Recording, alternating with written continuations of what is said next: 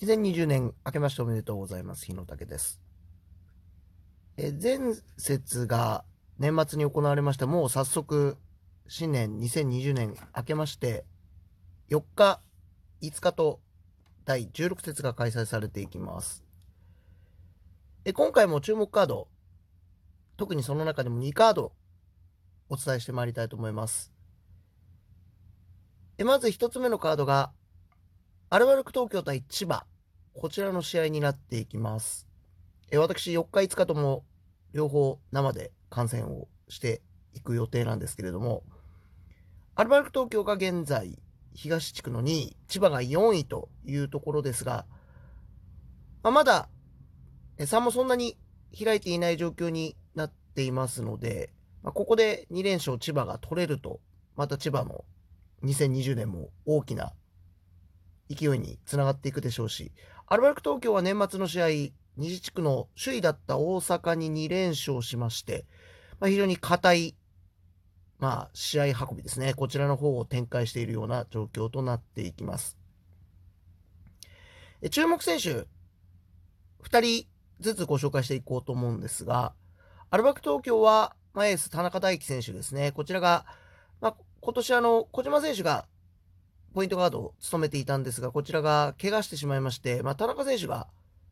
ポイントガードを務める時間帯なんかも結構あったりというところで、まあ、非常にマルチな働きを展開しているような状況です。まあ、こちらの活躍がやっぱりアルバルク東京は何よりも大事になってくるかなと思いますし、えもう一人ですね、やっぱ須田選手、こちらが今、まあ、非常に大きな、やっぱりいい力を与えているような状況になっております。須田選手がどこまで活躍できるかがアルバル東京は、ま勝負どころになるのかなというところになるかと思います。千葉に関しましては、やっぱり富樫選手の調子ですね。まあ、こちらが、まあ、腕はサポーターも取れてですね、まあ、だいぶベストに近づいてきているような状況かと思うんですが、まあ、富樫がどこまで生きるかというところが千葉の生命線ですので、そこがどうなるかというところと、やはり最近の活躍目覚ましい原選手ですね、こちらを注目していきたいと思います。え今回ですと、バランスキー選手ですとかね、えに、まあ、マッチアップするのかなというところになるんですけれども、ま、この辺がどこまで、え対抗できるかというところによって、まあ、ディフェンス力が決まってくるのかなと。ま最近スリーポイントもね、結構決まったりということで、その攻撃面にも注目です。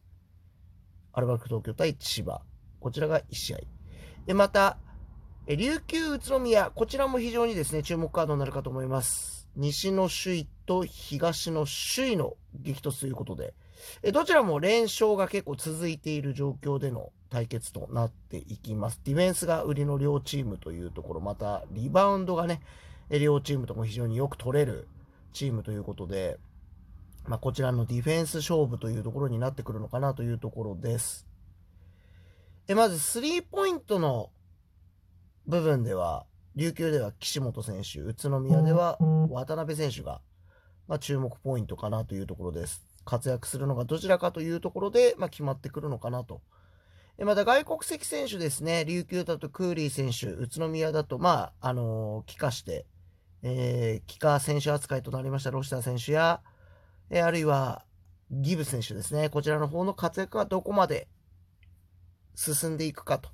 いうところが、この琉球宇都宮では2戦見ものになってくるのではないかと思います。お正月ということでね、まだ予定が決まっていない週末を迎えていく方もいらっしゃると思いますので、ぜひ、その際は、生でアリーナの方に足を運んでいただくのもいいですし、また、バスケットライブですね、こちら、ソフトバンクがやっておりますチャンネル、こちらの方がですね、えー、Yahoo プレミアム会員ですと無料で見られるという状況になりますし、Amazon プライムにも今、チャンネルができたりということで、非常にアクセスがしやすくなっている状況となります。ぜひ、これをきっかけに、まあ、お時間のあるお正月の間にですね、一度見てみいただけると良いのではないかと思います。ではまた、こちら、2020年も引き続き配信してまいりたいと思います。よろしくお願いいたします。